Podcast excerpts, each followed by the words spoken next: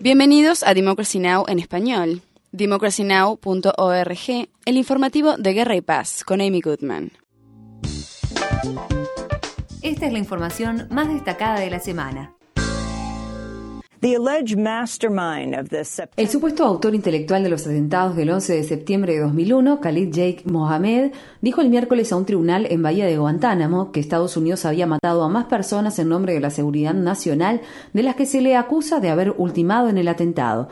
Mohamed habló a través de un intérprete ante el tribunal durante una audiencia previa a su juicio por haber coordinado los atentados. Dijo que si bien alrededor de 3.000 personas murieron el 11 de septiembre, Estados Unidos ha matado a miles o incluso a millones de personas. Mientras tanto,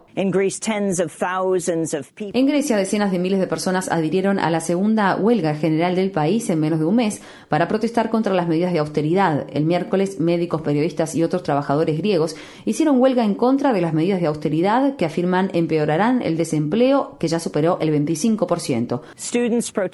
Miles de estudiantes salieron a las calles el miércoles en toda España en una huelga estudiantil para protestar contra los recortes a la educación. En la capital, Madrid, más de mil personas corearon e hicieron sonar silbatos en protesta contra los aumentos de la matrícula y las reducciones a las becas que forman parte de las medidas de austeridad del gobierno. Pedro, quien es músico, declaró. Hay que hacer es eso, buscar a los ricos, perseguirles y quitarles el dinero. Ahora mismo yo creo que es la única solución, porque con la troika, con todas estas cosas que nos imponen desde Europa, estamos perdidos aquí si les hacemos caso, ¿sabes?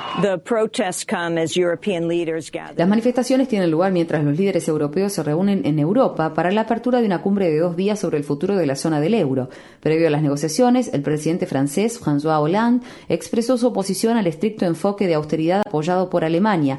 En entrevista con periódicos europeos, Hollande afirmó ha llegado el momento de ofrecer una perspectiva más allá de la austeridad. En otras noticias, las conversaciones entre el gobierno colombiano y el mayor grupo rebelde del país se iniciaron el miércoles en Noruega. Las Fuerzas Armadas Revolucionarias de Colombia, la FARC, combaten al gobierno desde hace casi 50 años. Los intentos previos de pacificación entre ambos bandos han fracasado. El Senado de Uruguay aprobó una ley que despenaliza el aborto en el primer trimestre del embarazo. Se prevé que el presidente José Mujica sancione la ley, con lo que Uruguay se convertiría en uno de los pocos países de América Latina que permite el aborto por voluntad de la mujer. Las mujeres que deseen interrumpir su embarazo deberán exponer su caso ante un panel de profesionales de la salud, escuchar las posibles alternativas, como la adopción, y luego esperar cinco días. Y por último, el presidente Barack Obama y su contrincante republicano, Mitt Romney, se enfrentaron en el segundo de los tres debates presidenciales el martes por la noche en la Universidad Hofstra, con una serie de tajantes intercambios sobre política exterior y política interna. El formato de cabildo en que se desarrolló el debate permitió a miembros del público formular preguntas aprobadas previamente y seleccionadas por la moderadora Candy Crowley de la cadena CNN. La candidata a la presidencia por el Partido Verde, Jill Stein, y la candidata a la vicepresidencia, Cherry Honkala, fueron arrestadas el martes a la entrada de la Universidad Hofstra tras intentar unirse al debate. Ni acerca de contratar mujeres para cargos en el gobierno de Massachusetts trascendió rápidamente. Mitt Romney afirmó. Realizamos un esfuerzo concentrado para salir a buscar y encontrar mujeres calificadas que pudieran estar capacitadas para ocupar cargos en nuestro gobierno. Fui a varios grupos de mujeres y dije, ¿pueden ayudarnos a encontrar gente? Y nos trajeron carpetas llenas de mujeres. La frase carpetas llenas de mujeres explotó en las redes sociales el martes por la noche al punto de recibir en un minuto 40.000 menciones en Twitter.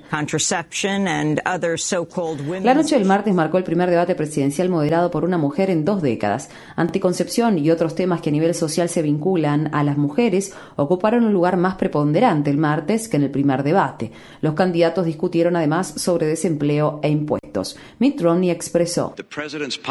Las políticas del presidente fueron puestas en práctica durante los pasados cuatro años y no han llevado a Estados Unidos de regreso al trabajo. Hoy hay menos gente trabajando que cuando asumió el presidente. La tasa de desempleo era del 7.8% cuando asumió la presidencia y es de 7.8% actualmente. Pero si calculamos la tasa de desempleo teniendo en cuenta a las personas que ya no forman parte de la fuerza laboral, sería del 10.7%. El presidente Obama afirmó. El gobernador Romney dice tener un plan de cinco puntos. El gobernador Romney no tiene un plan de cinco puntos, tiene un plan de un único punto. Y ese plan es garantizar que los de arriba se rijan por otras reglas. Esa fue su filosofía en el sector privado. Esa ha sido su filosofía como gobernador y esa es su filosofía como candidato presidencial. La candidata a la presidencia por el Partido Verde, Jill Stein, y la candidata a la vicepresidencia, Cherry Honkala, fueron arrestadas el martes a la entrada de la Universidad Hofstra tras intentar unirse al debate. Para mayor información, visita nuestro sitio web www.democracynow.org es. Infórmate bien.